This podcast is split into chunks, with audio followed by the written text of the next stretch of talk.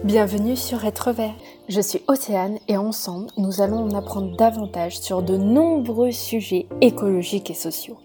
Sur chaque podcast, vous pourrez découvrir un ou une nouvelle invitée qui partagera avec vous son univers. Bonjour Juliette, merci d'avoir accepté de participer à ce nouveau podcast. Bonjour Océane, merci de m'avoir invitée. Comment tu te présenterais? Euh, alors, ma présentation, euh, je m'appelle Juliette, euh, j'ai 31 ans, je suis médecin généraliste remplaçante, un peu nomade en Rhône-Alpes parce que je déménage assez fréquemment pour des raisons personnelles.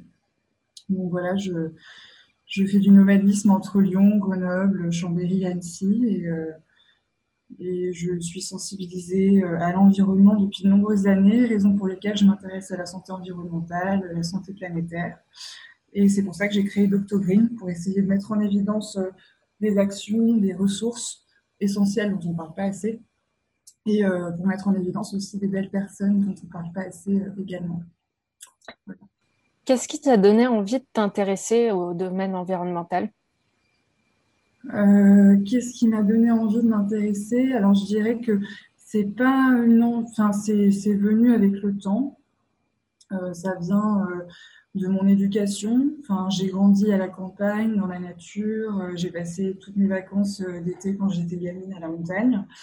Euh, mes parents m'ont toujours appris à favoriser la quantité, enfin la qualité, pardon, privilégier la qualité plutôt que la quantité. Donc j'ai toujours été un peu sensibilisée, voilà, un petit peu aux questions environnementales par mon éducation. Et au fur et à mesure, on va dire qu'avec le temps, je suis un peu une sensible. J'aime beaucoup les paysages. Euh, je peux rester euh, voilà, une heure à contempler une vue euh, parce que ça m'atteint, on va dire, ça m'affecte. Et c'est par ce biais-là que je suis un peu devenue sensible aux causes environnementales. et ensuite, j'ai été un peu frustrée durant mes études médicales de voir que la prévention primaire était un peu absente, enfin était quand même majoritairement absente des prises en charge. On fait beaucoup de soins, on soigne les maladies, on met des traitements pour des maladies, mais par contre, on ne cherche pas suffisamment à prévenir et la prévention n'est pas suffisamment euh, reconnue euh, euh, dans le milieu médical. Donc, on va dire que pendant mon internat, j'ai eu une grosse crise de sens à me dire bon, je suis médecin, j'aime mon métier, hein, j'aime soigner les gens. mais c'est vrai que je ne me reconnaissais pas dans toutes les situations et je ne me reconnais pas non plus dans toutes les pratiques de soins parce qu'en fait, a un gros pan du soin qu'on oublie et c'est la prévention. Et c'est la prévention, ce qu'on appelle la prévention primaire en fait, c'est-à-dire euh, prévenir avant que la maladie arrive. Et on fait beaucoup de prévention secondaire, c'est-à-dire que quand les gens sont malades, on, fait de la prévention pour éviter qu'ils deviennent plus malades. Par contre, euh, la prévention primaire, euh, on a une prise en charge en prévention primaire qui est la même depuis 20 ans, alors que notre environnement a complètement changé. On a des polluants environnementaux euh, qui, qui explosent depuis les 30 glorieuses. Et du coup, bah, tout ça, ça a des conséquences sur la santé euh, qu'on n'étudie pas durant notre cursus médical. Donc, il y a un manque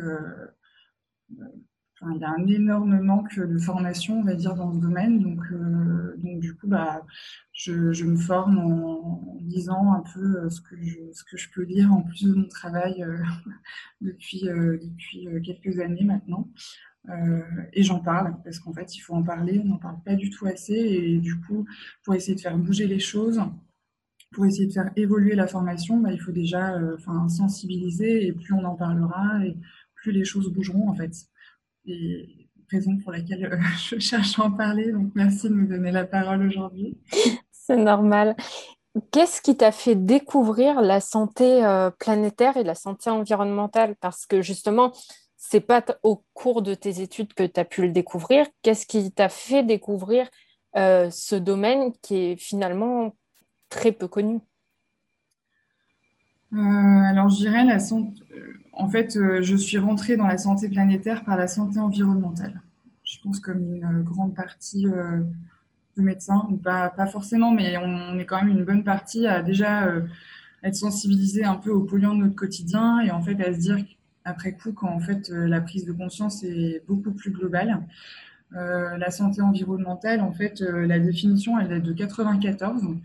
Donc elle est quand même assez ancienne, hein, mais on n'en parle toujours pas en fac de médecine. En fait, c'est comprendre les aspects de la santé humaine, y compris du coup la qualité de vie, qui sont déterminés par des facteurs physiques, cliniques, biologiques, sociaux, psychosociaux et esthétiques de notre environnement. En gros, simplement, c'est la prise en compte de l'impact des polluants sur la santé, et euh, que ce soit euh, à l'échelle locale ou à l'échelle globale, et que ça concerne les générations actuelles ou les générations futures. Euh, parce qu'en fait, dans notre quotidien, on a plein de polluants. Il y a la pollution de l'air extérieur, la pollution de l'air intérieur dans notre logement, euh, il y a les polluants euh, de, nos cosmétiques, alors à la fois les emballages, à la fois les, constituants en fait, de nos cosmétiques qui sont, qui sont chimiques en fait. Hein. Donc tout ça, il y a des composants organiques, organiques volatiles, des perturbateurs endocriniens, et ça nous affecte nous directement en, bah, ayant la capacité de perturbateurs endocriniens, c'est-à-dire que ça perturbe notre système hormonal, nous on est fait d'hormones, hein. Euh, on a plein de glandes, euh, hypophyse, hypothalamus, thyroïde, pancréas, euh, surrénal, et j'en oublie, je peux pas toutes les dire ici, mais on a plein de glandes qui nous permettent en fait de secréter des hormones et en fait on a un fonctionnement hormonal hein, en grande partie. Les perturbateurs endocriniens vont aller mimer finalement des hormones, modifier notre système hormonal et du coup bah, modifier notre fonctionnement corporel et euh, ça peut être à l'origine de pathologies euh, euh, type pathologie thyroïdienne hypo, hyperthyroïdie, des pathologies de l'appareil génital comme le syndrome des ovaires polykystiques, enfin, voilà, tout, tout, ce qui est difficulté à concevoir, endométriose, cancer de la prostate chez l'homme, diabète, etc. Enfin, et en fait, le problème de ces polluants, c'est qu'ils ont un impact à la fois direct sur nous, mais aussi indirect euh, sur les générations suivantes, parce que ça modifie un peu notre système génétique. C'est ce qu'on appelle l'épigénétique. En fait, ça ne modifie pas directement notre ADN, ça ne fait pas une mutation génétique, mais par contre, ça modifie la manière d'expression euh, du gène. C'est-à-dire que un gène s'exprime. Euh, comment je pourrais expliquer ça simplement euh, un gène, c'est un code. Et en fait, il y a une manière de, lire le code. Euh, et cette manière de lire le code, bah, soit euh, il y, a différentes manières. Soit on peut choisir de lire le code en français, soit on peut lire le code dans une autre langue, par exemple. Et en fait, c'est cette, cette variabilité d'expression qui fait que bah, les modifications épigénétiques font que nos gènes s'expriment, mais d'une autre manière. Et du coup, c'est comme ça que ça influe sur les générations futures, en fait, et sur notre descendance. C'est-à-dire qu'une femme enceinte qui est exposée à des perturbateurs endocriniens pendant sa grossesse euh, va modifier euh, épigénétiquement euh, bah, son fœtus, en fait, son bébé, qui peut développer des pathologies 60 ans après, liées aux expositions de la grossesse. C'est pour ça que ça devient important d'en parler, parce que du coup, euh, on va dire que c'est la révolution industrielle hein, qui fait que euh, qu'on s'est mis à produire euh, beaucoup différemment en quantité et qu'on s'appuie sur, sur une conception chimique des choses. Et c'est depuis les 30 glorieuses, on va dire qu'il y a beaucoup, beaucoup plus de polluants qu'avant. c'est pour ça que bah, ça devient vraiment important d'en parler, parce que ça fait bah, environ 90 ans que, que la pollution environnementale a un peu c'est accentué de manière un peu exponentielle en fait.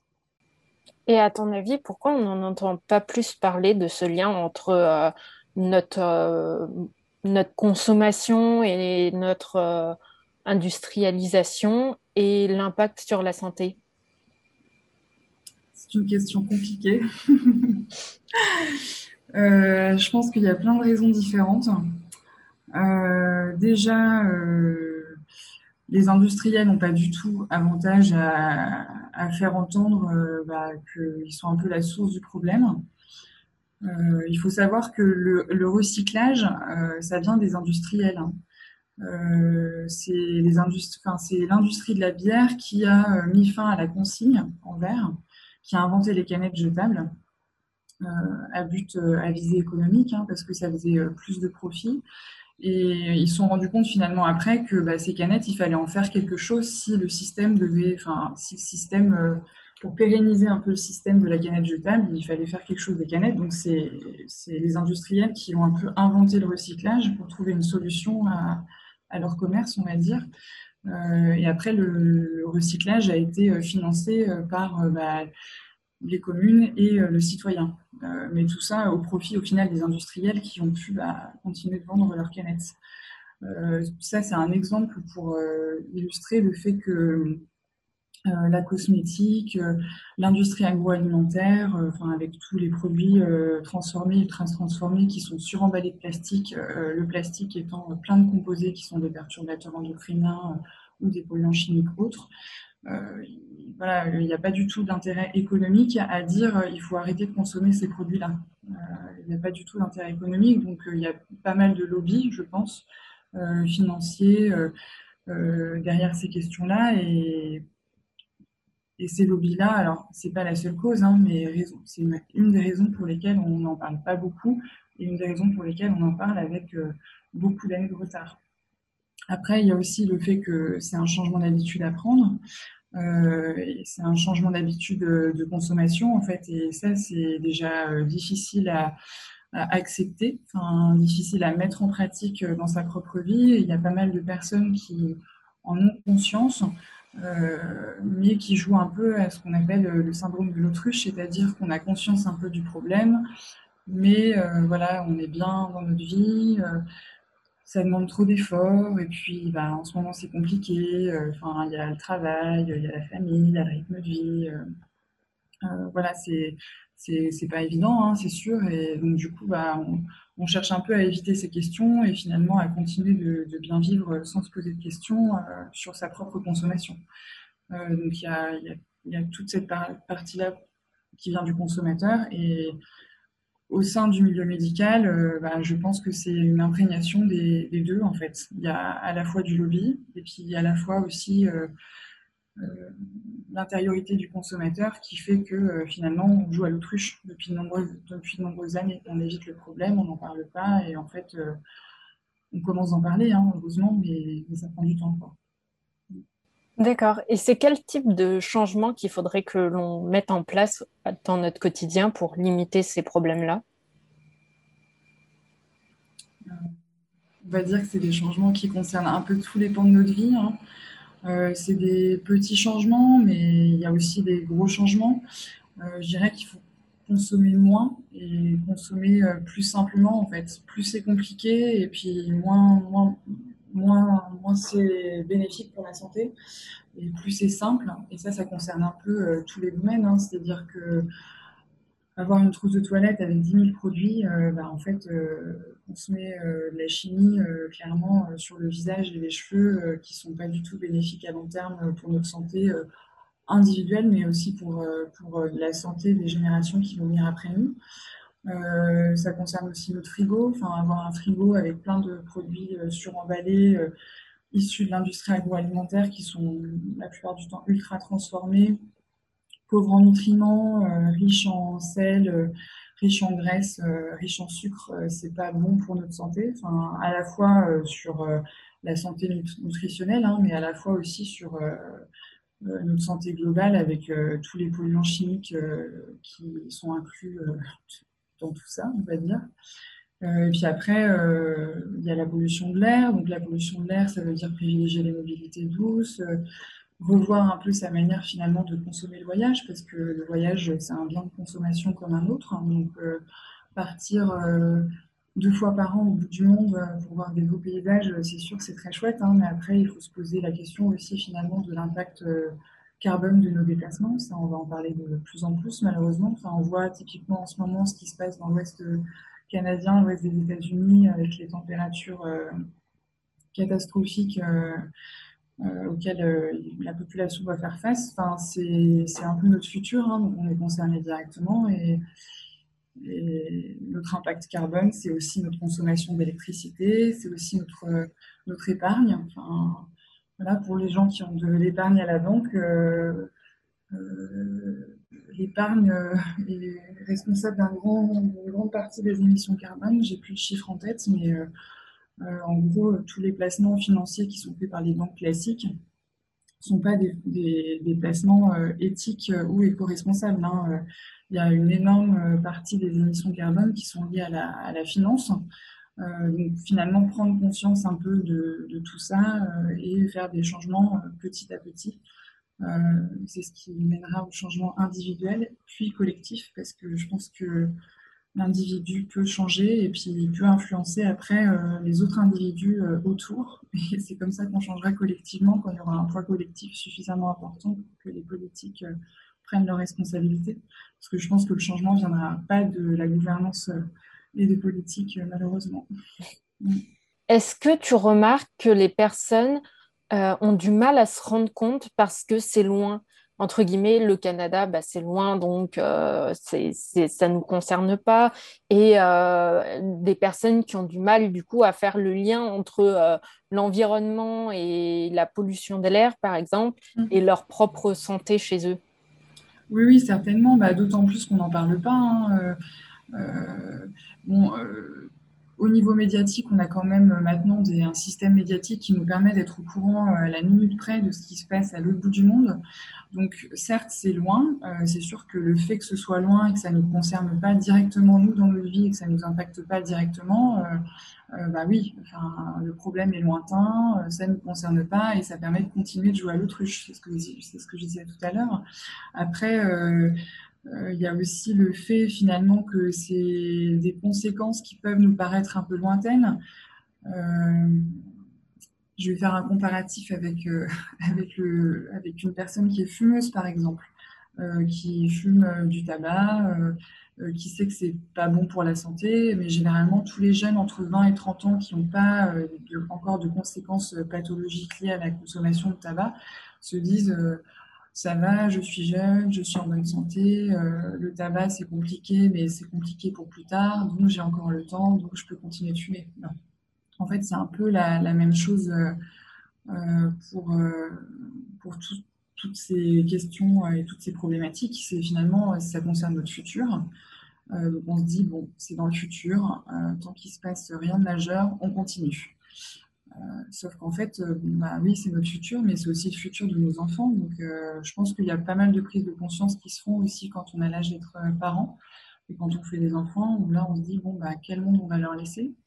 Euh, et c'est justement cette question-là qui peut amener à des, changements un peu plus importants, mais, euh, c'est compliqué, c'est sûr, c'est pas évident. Et d'autant plus qu'on n'en parle pas beaucoup, et on, en, parle beaucoup quand même dans le milieu euh, écologiste, enfin, on parle de toutes ces questions-là, elles sont médiatisées, mais on ne parle pas beaucoup du lien, avec la santé en fait. on ne fait pas du tout lien avec la santé individuelle, on ne fait pas du tout lien avec la santé collective. Euh, et on ne fait pas du tout lien avec euh, bah, la problématique de la santé durable, parce qu'en fait, euh, soigner comme on soigne aujourd'hui, ce sera ce sera ce sera pas toujours possible. Enfin, ce sera pas toujours possible. Il y a un moment où on va régresser. Donc après, plus je pense que plus on prend conscience des choses tôt, mieux, mieux, ce sera parce que plus on pourra s'adapter, plus on aura un pouvoir d'adaptation important. Et plus on le fait tard, et moins, moins on saura s'adapter. D'accord. Et selon toi, comment il faudrait soigner? Alors, comment il faudrait soigner? Je pense que je ne peux pas euh, répondre à... Il n'y a pas un soin en particulier, en fait. Il y, a, il y a plein de soins, mais ce qui est sûr, c'est qu'il faut inclure, euh, faire plus de prévention primaire, en fait. Euh, déjà sensibiliser et former les professionnels de santé, parce que, comme je disais, il y a un manque énorme de formation. On n'est pas du tout sensibilisé à ces questions-là, à la fois dans le cursus médical, mais aussi dans le cursus infirmier, dans les écoles de kinésithérapie. Euh, enfin, on n'est pas du tout sensibilisé à ces questions-là.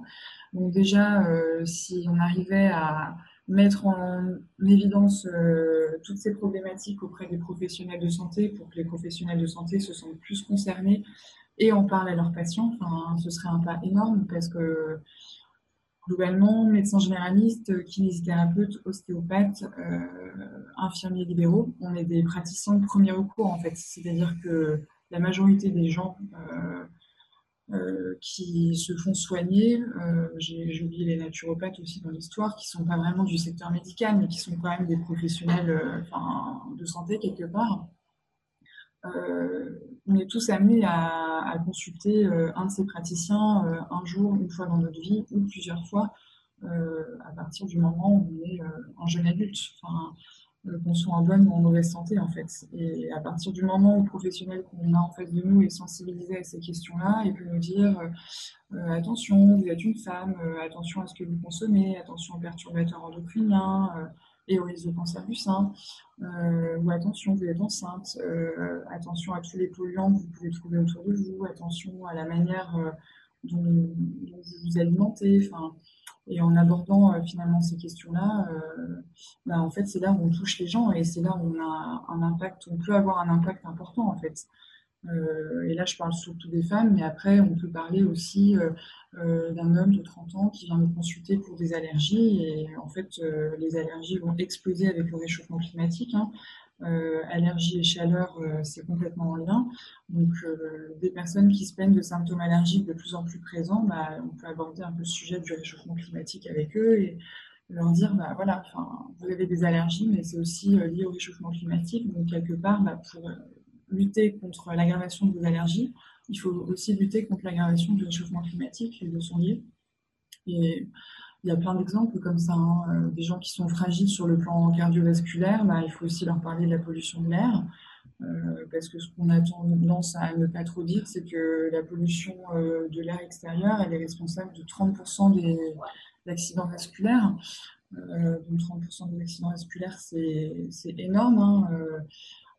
généralement, chez ces personnes-là, on a tendance à leur dire voilà, il faut bah, faire du sport, arrêter de fumer, mieux manger, moins boire d'alcool et, perdre un peu de poids. Mais en fait, bah, il faut aussi quelque part lutter contre la pollution de l'air extérieur, euh, finalement, euh, à l'échelle individuelle, pour essayer bah, d'améliorer les choses à l'échelle globale. D'accord. Et c'est des choses que tu arrives à, parler avec euh, tes patients? Alors, oui et non. Euh, ça me fait penser qu'on n'a pas parlé de la santé planétaire, parce que du coup, tout ça, en fait, ça fait partie aussi de la santé planétaire, dans le sens où, en fait, c'est notre impact euh, global en termes d'environnement. La santé planétaire, si on devait la définir, c'est ce qui, c'est une nouvelle discipline, en fait, hein, qui existe depuis 2015, qui, euh, à l'origine, c'est un médecin interniste chercheur aux États-Unis qui, a un peu développé cette discipline. et c'est une discipline qui cherche à étudier en fait les, euh, interactions entre les différents écosystèmes euh, et euh, aussi l'impact sur ces différents écosystèmes, l'impact de l'homme sur ces différents écosystèmes et les conséquences sur la santé humaine. Donc en fait, c'est le principe de dire que notre santé dépend de la santé de l'environnement, dépend de la santé de la Terre, et d'étudier un peu bah, les différents systèmes donc euh, géothermiques, euh, les différents écosystèmes de la Terre pour dire voilà là on atteint des limites et ces limites vont amener des répercussions à tel niveau qui vont nous impacter nous après en tant qu'humains. c'est ça la santé planétaire en fait, c'est un raisonnement beaucoup plus global qui cherche aussi à promouvoir en fait les solutions et à dire bah, on peut agir par exemple sur la pollution de l'air euh, et sur les maladies liées à la pollution de l'air en ayant une mobilité plus douce. Euh, mais ça, c'est à l'échelle individuelle. Après, ça prend aussi en compte euh, tout ce qui est inégalité sociale, enfin, discrimination, inégalité entre les, entre, les, entre les différents humains en fait, qui habitent la Terre. Voilà, c'est beaucoup plus global comme raisonnement. Donc, est-ce que j'en parle à mes patients? Oui et non. Euh, je dirais que la difficulté euh, que j'ai un petit peu, c'est lié à mon statut de remplaçante, c'est-à-dire que je suis remplaçante, je remplace des médecins qui partent en congé. Euh, et je déménage assez souvent. Donc, je ne suis pas, tout le temps dans les mêmes cabinets et pas tout le temps avec les mêmes patients. Donc, en fait, quand, quand je suis dans un cabinet où je ne connais pas les patients et où je ne vais pas rester longtemps, j'arrive à aborder ces questions euh, avec euh, sur des problématiques qui sont euh, simples, c'est-à-dire les allergies. J'essaie de parler un peu du réchauffement climatique. les femmes enceintes, je parle des polluants, les nourrissons, on en parle aussi beaucoup. et puis généralement, voilà, les femmes enceintes, les mamans, elles sont préoccupées par ces questions-là. Donc c'est entre en quelque sorte facile d'aborder ces questions-là avec, avec elle. Après, euh, quelqu'un qui vient pour des allergies, euh, lui parler du climat, euh, je pense que toute personne est un peu étonnée et en fait, c'est face aux patients qui sont un peu étonnés et décontenancés où il faut finalement du temps pour aborder ces questions-là. Et quand on ne connaît pas les patients, c'est compliqué. à l'inverse, quand on, euh, là, en ce moment, je suis retournée dans un, dans un cabinet euh, où euh, j'ai l'habitude de, voir les patients depuis trois ans, parce qu'en fait, j'étais là il y a trois ans et en fait, je travaille, on va dire, tous les, tous les ans, je travaille six mois dans ce cabinet, donc les patients me connaissent depuis trois ans. Donc là, au final, même en étant là six mois tous, les, tous les ans ou tous les ans et demi, maintenant, je connais les gens, les gens me connaissent et en fait, en les revoyant plusieurs fois, même de manière très espacée dans le temps, euh, je connais un peu leur personnalité. Et donc euh, là, bah, je, sais comment aborder les questions, euh, comment éviter les sujets qui fâchent. Et là, j'ai plus de facilité à en parler. Donc, je pense que quand on est médecin généraliste, on peut faire plein de choses. quand on est installé, surtout, on peut influencer par ces salles d'attente, par les affiches qu'on a, la documentation qu'on a à disposition. Euh, et après, euh, voilà, nos patients, on les connaît, hein, c'est une relation de proximité euh, qui se fait dans la durée et à force de connaître les gens, on peut aborder ces questions-là avec eux, on peut complètement les aborder. Après, moi, en tant que remplaçante, c'est voilà, un peu plus compliqué, donc je m'adapte et on va dire que les situations voilà, où c'est le plus simple, bah, j'aborde, mais quelqu'un qui vient pour un suivi d'infarctus du myocarde, bah là, c'est un peu plus compliqué parce que euh, il y, a plein, y a plein de choses à dire déjà en, termes de prévention. Donc après, euh, parler euh, bah, du climat, de la consommation de viande, des, mobilités douces dans cette consultation-là, c'est un peu, trop, trop compliqué. Donc voilà, oui et non, j'en parle, mais peut-être pas suffisamment encore parce que je ne suis pas installée en fait. Et quelles sont leurs réactions? Généralement, ils sont plutôt étonnés ou ils sont compréhensifs? Enfin, je suppose que tu ne le dis pas à tout le monde et tu, tu attends d'en parler avec des personnes qui ont l'air quand même plus ou moins déjà sensibilisées. Mais globalement, leurs réactions doivent, doivent être assez étonnantes, sachant que on ne fait pas le lien entre. Euh, ah oui, oui. Euh, alors, les, les euh, ça dépend du public. les mamans ou les femmes enceintes, elles se sont déjà renseignées généralement. Donc, elles, elles sont pas elles sont demandeuses d'informations en fait. Euh, donc on répond à leurs questions et là pour le coup bah, elles sont vraiment intéressées euh, par ce qu'on va leur dire. Euh, par contre, il y a des situations où typiquement, là je pense à une, jeune patiente de présent qui présente une grosse problématique d'obésité en fait avec, euh, avec un problème de puberté précoce. Et en fait, pour ces questions-là, il faut bah, aborder, alors certes, euh, la, sphère de l'alimentation, euh, la sphère de l'activité physique, mais aussi tout ce qui est perturbateur endocrinien, parce que c'est prouvé, hein, maintenant, il y a des études qui démontrent que ces perturbateurs endocriniens peuvent influer sur le cycle, ce qu'on appelle l'adipogénèse, c'est-à-dire notre manière de fabriquer de la graisse. Et en fait, euh, cette manière de fabriquer de la graisse, elle est intensifiée quand on est fortement exposé aux perturbateurs endocriniens. Donc du coup, euh, on se rend compte, euh, bah, chez il y a de plus en plus de problématiques de surpoids et d'obésité en France hein, qui touchent les enfants, alors qu'avant ce n'était pas le cas. Il y a de plus en plus de problématiques de puberté précoce. Euh, et euh, pour ces questions-là, ben, on est, voilà, dans ma consultation, j'aborde euh, du coup le, la problématique des polluants, des perturbateurs endocriniens, des emballages plastiques, etc. Et c'est vrai que là, pour le coup, ben, les parents sont, sont, étonnés parce que on en parle, on n'en avait pas parlé, on nous en avait pas parlé avant, c'est ce qu'on dit. Enfin, et pour quelle raison on n'en parle pas Donc là, oui, il y a de l'étonnement. Après, euh, il y a l'étonnement aussi pour euh, ce qui concerne euh, la consommation de viande, mais ça de moins en moins parce que comme c'est de plus en plus médiatisé, les gens ont tendance à le savoir qu'il faut moins consommer de viande, mais même en le, même en le sachant, ça m'arrive encore fréquemment dans mes patients d'avoir des patients qui consomment de la viande tous les jours.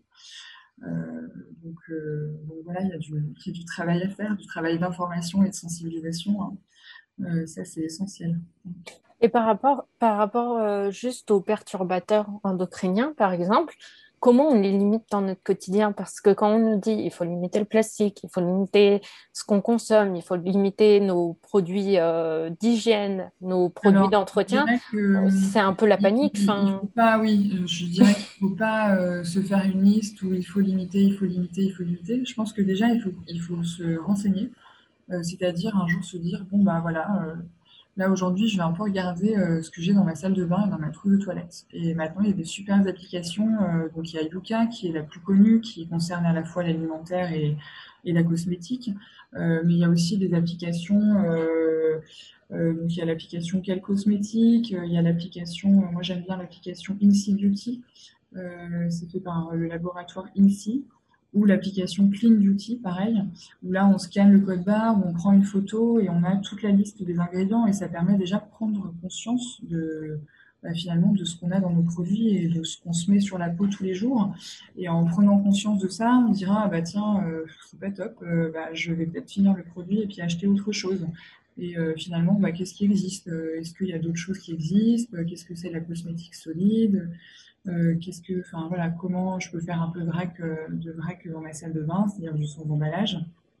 Et en fait, euh, il y a plein, il y a plein de choses. Et puis, il y a plein de choses à découvrir. Et en plus, je trouve que la cosmétique, c'est un côté un peu ludique pour amener ces questions-là, parce qu'il y a plein, plein de choses qui existent maintenant en cosmétique solide. Et du coup, bah, voilà, quand on est une femme, je pense que c'est agréable de se dire, bon, bah, j'ai essayé d'améliorer ma consommation à ce niveau-là.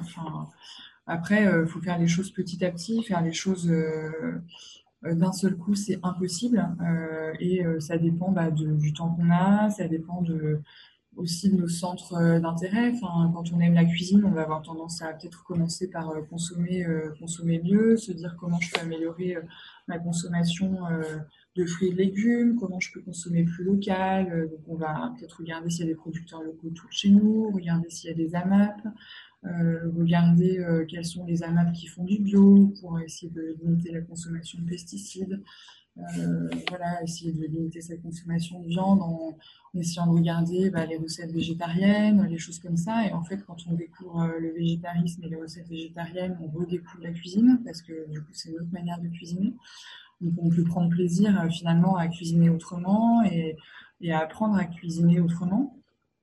Euh, voilà, après, euh, ça, c'est les côtés un petit peu ludiques. Il y a le vestimentaire aussi. Hein, euh, on n'en a pas parlé de la pollution textile, mais le dressing, c'est aussi un gros point noir, hein, à la fois sur les pollutions bah, textiles individuelles, c'est-à-dire que dans nos vêtements, il y a des toxiques, mais à la fois sur la pollution qui est engendrée par la production textile et les problèmes éthiques aussi avec euh, parfois bah, de, l'esclavage humain, tout simplement. Euh, donc il y a ces questions-là. Pour euh, quelqu'un qui est passionné de vêtements, il y a plein de choses à regarder, enfin il y a plein de ressources à regarder et, on peut commencer par ça.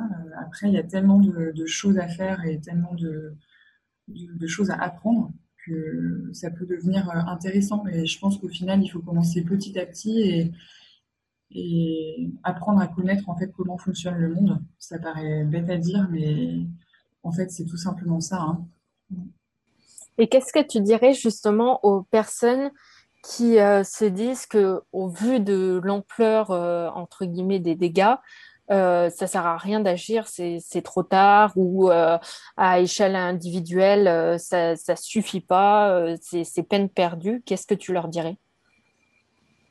Alors, euh, je dirais que je ne suis pas d'accord. et qu'en fait, euh, c'est pas peine perdue et que tout commence à l'échelle locale. Enfin, euh, tout commence à l'échelle locale et chaque changement compte en fait. Ce qu'on veut, enfin ce qu'on veut. Il n'y a pas de ce qu'on veut ou ce qu'on veut pas, mais je pense qu'il vaut mieux avoir plein d'êtres humains écologiquement responsables mais imparfaits, parce qu'on ne peut pas être parfait, que que, enfin, voilà, que des êtres humains qui, qui font rien. Enfin, euh, chaque petit changement euh, compte. Alors c'est sûr que après euh, chaque petit changement compte. Oui et non, c'est pas parce qu'on fait du vrac et qu'on prend l'avion tous les six mois que que la démarche est, bien, est bonne. Là, après, il faut essayer d'avoir voilà une prise en compte globale. Et je dirais que la prise en compte globale, on là en ayant un peu conscience de notre impact carbone et de, de nos émissions de gaz à effet de serre, parce que euh, c'est surtout ça le fond du problème, en fait. C'est les émissions de gaz à effet de serre en premier lieu avant, euh, avant les déchets et avant la pollution liée au plastique. Enfin, je pense que c'est ce problème-là qui va nous attraper en premier et, qu'il faut tenter de, alors de résoudre, non, mais qu'il faut tenter d'amoindrir en fait. D'accord. Et quelles sont les plus grandes leçons que tu as apprises euh, via la santé environnementale et la santé planétaire? Euh, les plus grandes leçons, euh, alors je vais dire, c'est un peu du développement personnel en fait. quand, on, quand on découvre l'étendue des choses, il y a deux types de réactions, soit la colère, soit la peur. Moi, au début, j'étais très très en colère. Euh, j'étais un peu comme Greta Thunberg, euh, I you? Mais euh, au final, je me suis vite rendu compte que la colère n'était pas du tout productive, au sens positif du terme. Enfin, et qu'en fait, bah, c'est négatif à la fois pour l'individu et à la fois pour l'entourage. Donc, du coup, on apprend à changer et à évoluer dans nos discours, à devenir un peu plus positif. Euh, après, la deuxième leçon, euh, bah, c'est ce que je disais tout à l'heure, c'est qu'on n'a pas besoin d'une poignée d'individus parfaitement écolos, c'est qu'on a besoin de millions de personnes imparfaites, mais qui font de leur mieux. Euh, et cette phrase-là, elle est capitale. Enfin, c'est la phrase à, dire à quelqu'un qui est sceptique. mais inversement, il ne faut pas que cette phrase nous conforte après dans une réaction un peu de déni, à se dire, voilà, je fais du vrac et je consomme local mais inversement, je ne me pose pas de questions sur ma consommation énergétique, euh, pas de questions sur mon mode de transport, euh, et tout va bien. Euh, et je suis écolo, parce que maintenant, tout le monde est écolo. Enfin, je pense que dans, les prochains mois qui viennent, on va entendre beaucoup, beaucoup de discours où il y aura les mots éco-responsable dans toutes les phrases. Et en fait, après, il faut savoir de quoi on parle et qu'est-ce que ça veut dire finalement être éco-responsable. Euh, voilà, et après, euh, avoir conscience bah, qu'on n'hérite pas euh, de la terre de nos parents, en fait, on la prête à nos enfants, on l'emprunte à nos enfants, et ça, c'est le plus important. Enfin, je pense que quand on est en âge d'être parent, pour moi, ça me paraît complètement inimaginable de ne pas se, se, poser de questions et de ne pas essayer d'agir. Moi, j'ai pas d'enfant personnellement, mais je pense que ce qui a vraiment accéléré ma, euh, ma, prise de, ma prise de conscience, euh, mes actions, on va dire, mon envie d'agir, euh, c'est de voir tous mes amis autour de moi avoir des enfants. Enfin, j'ai des enfants autour de moi depuis, ouais, depuis bien 6-8 ans. Enfin, et en fait, bah, ça fait 6-8 ans que, que j'ai vraiment commencé à, a changé ma perception et ma manière de voir les choses. Alors au début, j'étais un peu l'extraterrestre du groupe, et puis en fait maintenant, je me sens un peu plus légitime avec tout ce qu'on dit. Euh, tout ce qu'on dit me fait du bien, euh, on va dire. Euh, et après, bah, la cinquième leçon, c'est que la santé de l'homme, c'est le reflet de la santé de la Terre. Et, et ça, il faut qu'on en prenne de plus en plus conscience pour justement bah, faire euh, plein de petits changements. Et je dis plein de petits changements parce qu'il faut rester après bienveillant et indulgent avec soi-même et que faire trop d'un coup et, tout la révolutionner dans sa maison, enfin, ça implique aussi notre conjoint, ça implique aussi euh, nos enfants et, tout faire d'un coup, c'est pas possible. Euh, et puis on culpabilise après, enfin, il y a, y, y a, rien de bon qui en ressort. Donc il faut rester bah, indulgent, bienveillant, tolérant et faire du mieux qu'on peut. Voilà. Je dirais que c'est un peu des leçons des leçons de vie, mais euh, il faut porter ses convictions surtout, parce que c'est en portant ses convictions au final qu'on a le plus euh, d'influence positive sur les gens qu'on a autour de nous et, finalement, bah, même si au départ on a des réactions un peu de peur ou de, ou d'indifférence, il y a des gens qui sont indifférents, qui posent, euh, qui posent aucune question, mais au final, je suis sûre que bah, les petites phrases ou les petits messages, ils font leur chemin et que dans quelques années, on dira ah bah tiens, euh, tu m'avais dit ça un jour, euh, t'en penses quoi? Et c'est un peu dans cette optique-là que tu as créé ton compte Instagram? Oui, c'est dans cette optique-là et c'est aussi, aussi parce que étant nomade et n'étant pas installée, j'avais une grosse frustration sur le fait de rien pouvoir faire en fait auprès de mes patients, enfin de rien, de ne pas pouvoir en parler euh, suffisamment comme je voudrais en parler. Euh, c'est déjà ça qui m'a mené à me dire euh, il faut que je m'exprime, donc il faut que je m'exprime quelque part, où est-ce que je peux m'exprimer? Et ensuite, en fait, en, cherchant finalement au cours des dernières années des ressources et de la documentation, j'ai un peu halluciné en voyant dans le domaine, en tout cas de la santé, tout ce qui existait, toutes les ressources existantes dont on n'entendait pas parler.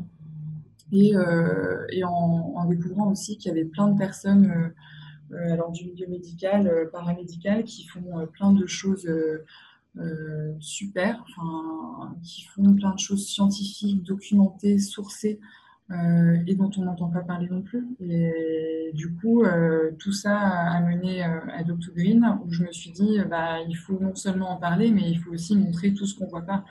Euh, et montrer bah, tout ce qui existe en termes de documentation euh, dans le milieu de la santé environnementale, euh, documentation dans le milieu de la santé planétaire, et de montrer tous les médecins qui font des choses. Parce qu'en fait, ces médecins-là ou ces professionnels de santé, on n'en parle, parle pas du tout. Et je pense que la santé, c'est un argument de poids pour, pour la population à l'échelle collective, en fait. Enfin, si les gens comprennent que un environnement en mauvaise santé, c'est aussi une mauvaise santé individuelle, là, il y aura plus de changements à l'échelle locale, je pense. D'accord. Et quelles ressources tu conseillerais aux auditeurs pour justement s'intéresser et en, savoir plus sur ces questions-là?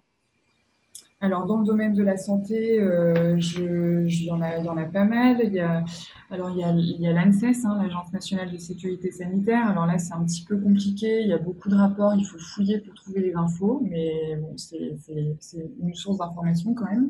Après, il y a l'association Santé Environnement France, euh, dont je suis membre, euh, qui, a un site internet avec euh, pas mal de ressources, de documentation. ils ont pas mal de petits livrets destinés au grand public hein, sur voilà, le bio-bébé, une grossesse éco-responsable, comment résoudre des problèmes d'infertilité, comment mieux s'alimenter, l'alimentation bio, etc. Euh, après, il y a le site de Génération Future. Génération Future, c'est une autre association qui euh, touche surtout au milieu des pesticides et de l'alimentation, euh, de l'agriculture biologique en fait. donc là, il y a plein de ressources sur les pesticides. après, il y a l'association AVF. donc ça, c'est l'association Végétarisme France, il me semble, si je ne me trompe pas dans le nom. AVF France où là, il y a plein de documentation et d'idées de recettes, de recettes végétariennes quand on ne sait pas trop euh, par quoi commencer, euh, euh, comment faire, etc. Avec des médecins, bien sûr, qui sont impliqués dans, toutes ces associations-là. Il y a des médecins qui font partie bah, des groupes de travaux, des différents groupes de travail, en fait, et, qui permettent de faire de la documentation enfin, fiable, en fait, hein, et scientifique. Euh, après, il y a l'association euh, WECF aussi. Euh, voilà. Et puis après, à titre un peu moins scientifique, un peu moins médicalisé, il y a plein de choses. Il y a les documentaires du journaliste Hugo Clément. Enfin, lui, il met plein de choses en évidence. Il y a des auteurs et des autrices. Il y a Julien Vidal, qui a un, blog qui s'appelle Ça commence par moi, avec un livre du même nom. Avec, enfin voilà, son blog, c'est boîte à trésor, on va dire. Il y a plein d'idées enfin, quand on ne sait pas par où commencer ou vers quoi se tourner. Euh, il a aussi écrit un livre qui s'appelle Redonner du pouvoir à son argent pour prendre un peu conscience bah, de l'impact euh, de l'argent euh, en banque, qui n'est pas des moindres. puis après, voilà, je pense aussi à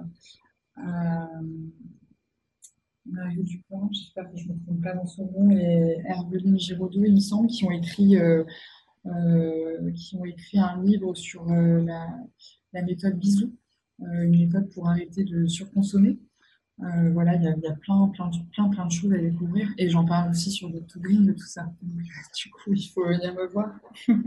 Je mettrai le, tous les liens pour les auditeurs en description du podcast. Merci beaucoup pour ce podcast. Je remercie aussi les auditeurs d'avoir écouté jusqu'au bout. Et puis, je les invite euh, effectivement à, aller voir euh, ton compte Instagram qui est très intéressant. Et merci à toi de m'avoir donné la parole pour toutes ces choses euh, essentielles à mettre, à mettre en lumière. Je vous invite par ailleurs à venir rejoindre le compte Instagram Être Vert et je vous dis à bientôt pour un nouveau podcast.